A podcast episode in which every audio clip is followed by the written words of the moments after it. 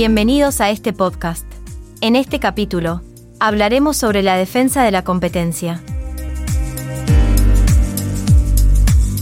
Para comenzar, hay que entender que la defensa de la competencia es un enfoque regulatorio en la economía que tiene como objetivo fundamental controlar y promover la competencia entre las empresas, tanto jurídicas como personas físicas, que operan en el mercado.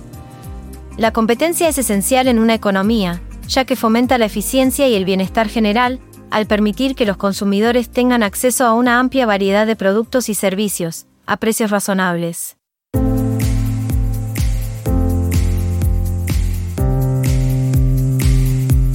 Para entender la defensa de la competencia, es importante tener en cuenta varios conceptos clave.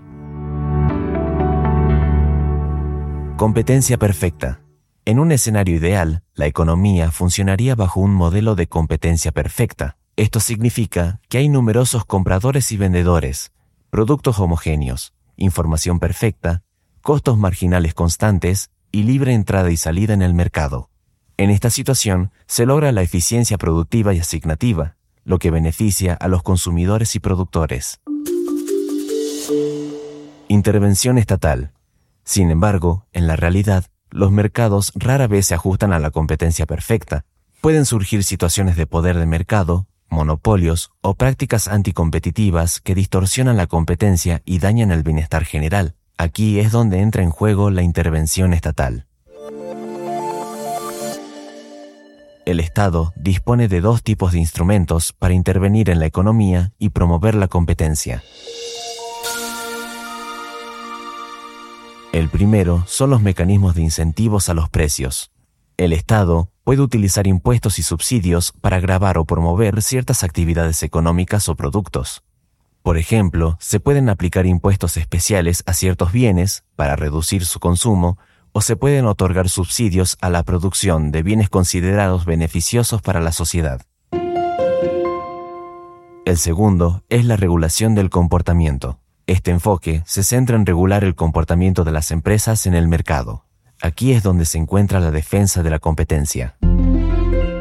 Continuando con este tema, vamos a observar que también existe una regulación indirecta, como así también un control del comportamiento y de estructuras las cuales profundizaremos a continuación. La defensa de la competencia se considera una forma de regulación indirecta. Esto significa que la regla general es la competencia entre los agentes económicos y la intervención estatal se produce cuando se detectan fallas en la competencia. En el contexto de la defensa de la competencia, el Estado se enfoca en controlar el comportamiento de las empresas. Esto implica prevenir o sancionar prácticas anticompetitivas, como la colusión, cuando empresas se ponen de acuerdo para fijar precios, la fijación de precios predatorios, la imposición de condiciones discriminatorias o restricciones que obstaculicen la competencia. Además de regular el comportamiento, el Estado puede evaluar y controlar las estructuras de mercado, especialmente en casos de fusiones o adquisiciones de empresas. El objetivo es evitar que surjan monopolios o poderes de mercado excesivos. Por último, hay que remarcar que la filosofía subyacente a la defensa de la competencia se basa en la defensa de la economía de mercado. Esto significa que se considera que las personas deben tener la libertad de tomar decisiones económicas y participar en intercambios voluntarios en un mercado competitivo. Cuando todos los intercambios son voluntarios y se realizan a precios competitivos, se maximiza el bienestar de la sociedad.